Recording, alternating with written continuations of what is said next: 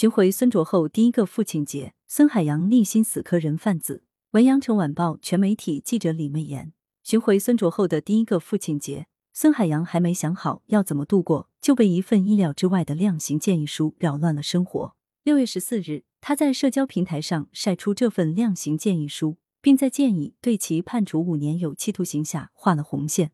拿到这份量刑建议书，我手抖得不行，为那些没来得及找回孩子就死去的家长发抖，为那些继续奔波在寻子路上的家长发抖。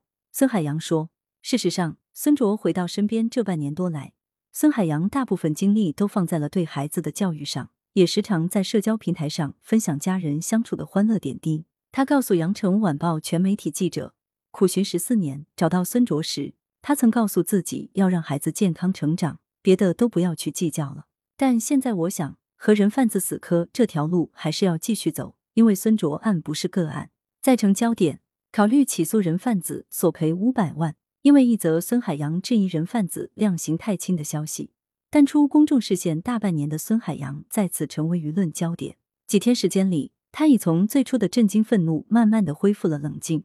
孙海洋咨询了许多律师，得知五年已是拐骗儿童罪的最高刑罚。因为警方没有查到嫌疑人吴某龙存在拐卖的行为，只是确认了拐骗罪行。根据现有法律，只能如此量刑。这不是司法的问题，是立法的问题。他告诉记者，不管是拐骗还是拐卖，人贩子给孩子被拐的家庭造成的伤害是一样的，但一字之差，量刑不同。对受害者而言，无异于二次伤害。因此，他考虑联合宝贝回家寻子网创始人张宝燕等全国人大代表，呼吁推动相关立法，从立法层面加强对拐卖妇女儿童犯罪的惩处力度。孙海洋并不只是为自己发声。二零零八年，还在满世界找孩子的他，收集了一份寻子家长的名单，给名单上的三千多名家长一个个打电话。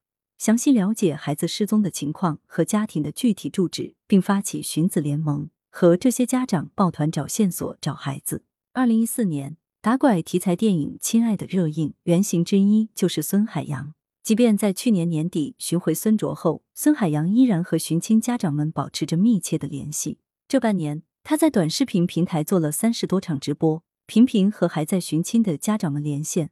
利用自身受关注度，帮助他们将寻子信息传播给更广泛的人群。孙卓案不是个案，还有很多孩子没有找回来。孙海洋告诉记者，下一步他考虑参考申聪被拐案，向吴某龙提起民事诉讼，索赔包含精神损失费等在内的赔偿金五百万元。我的目的不是要他赔，是要严惩犯罪分子，让他这辈子还不上，下辈子也还不起。家庭教育要开阔眼界，多做公益。事实上，接到量刑建议书时，孙海洋正忙碌着为广西山区一所学校的孩子们修一个操场的事情。而事情的起因是大女儿孙悦将直播带货的收入全部捐给了这所学校。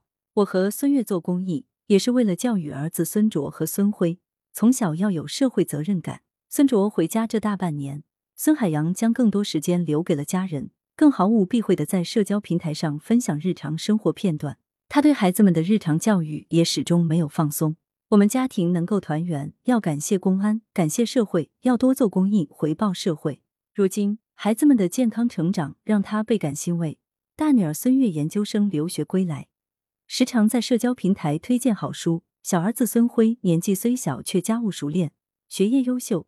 孙卓回到深圳后，从最开始的不爱说话，到现在活泼开朗，学习也很刻苦。这一切有赖良好的家庭教育氛围，但孙海洋坦言自己也曾走过弯路。二零零八年的时候，因为孙卓不见了，我和他妈妈天天吵架，一度觉得这个家已经散掉了。那段阴郁日子，孙海洋不愿再回首，但妻子拿着菜刀跪在自己面前，砰砰砰的磕头，那个场景迄今仍强烈冲击着他。之后，我开始反省，怎么把这个家重新整理好，同时还要把孩子找到。从那时候起。他将包子店的生意暂停，开始经营新的生意，让妻子有事可做，不至于陷入绝望之中。同时，尽可能抽时间多陪伴年幼的女儿。孙悦高考失利，囊中羞涩的孙海洋借了几万块钱，带孩子到新加坡旅游散心。旅途中，他告诉女儿，尽力了，随便考哪个学校都没事。孙悦大二时获得了到意大利交换学习的名额，一身债务的孙海洋将他送上飞机，只提了一个要求。你去那边，把欧洲每一个国家都走一遍，多开眼界，把当地的文化知识和我们分享。孙卓回家，一家人相处更像是朋友。二零二一年年底，孙卓决定回深圳与亲生父母生活，家人默契的将最大的房间留给了他。对此，孙海洋解释道，并不是特意把最大的房间给孙卓，而是把最安静的房间留给他。孙卓回来肯定会承受我们想不到的压力，但他从来不会说。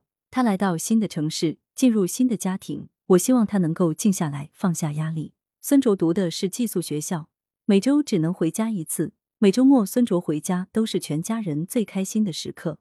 我和他妈妈孙悦、孙辉一起送孙卓去学校，周末又一家人去接他回家，一家人齐齐整整。孙海洋笑着说：“一家人都很享受这接送的时间，大家七嘴八舌给孙卓介绍这座城市，说话快了就冒出方言来。但父母说湖北监利的方言，孙卓则是山东阳谷的方言，这样的交流时常让人忍俊不禁。”一家人的相处模式更像是朋友。最让孙海洋感到欣慰的是，孙卓很快适应了深圳的生活，变得越来越开朗。孙卓不会玩滑板车，姐姐孙悦教他，首先脚要踩在那里，平衡的技巧有哪些，他很快就掌握了方法，滑得飞快。弟弟孙辉爱弹吉他，孙卓看了几次也想学，就报了个兴趣班，如今也弹得有模有样。团圆后的第一个父亲节，会尽量赶回深圳和家人团聚，但也说不准。这几天，孙海洋一边为寻亲家长积极奔走，一边联系律师和全国人大代表商讨相关事宜，忙得不可开交。不过，他说自己已经收到了很棒的父亲节礼物。这么多年，他致力于让孩子们保持开开心心的状态，但孩子们的成长超乎他的意料。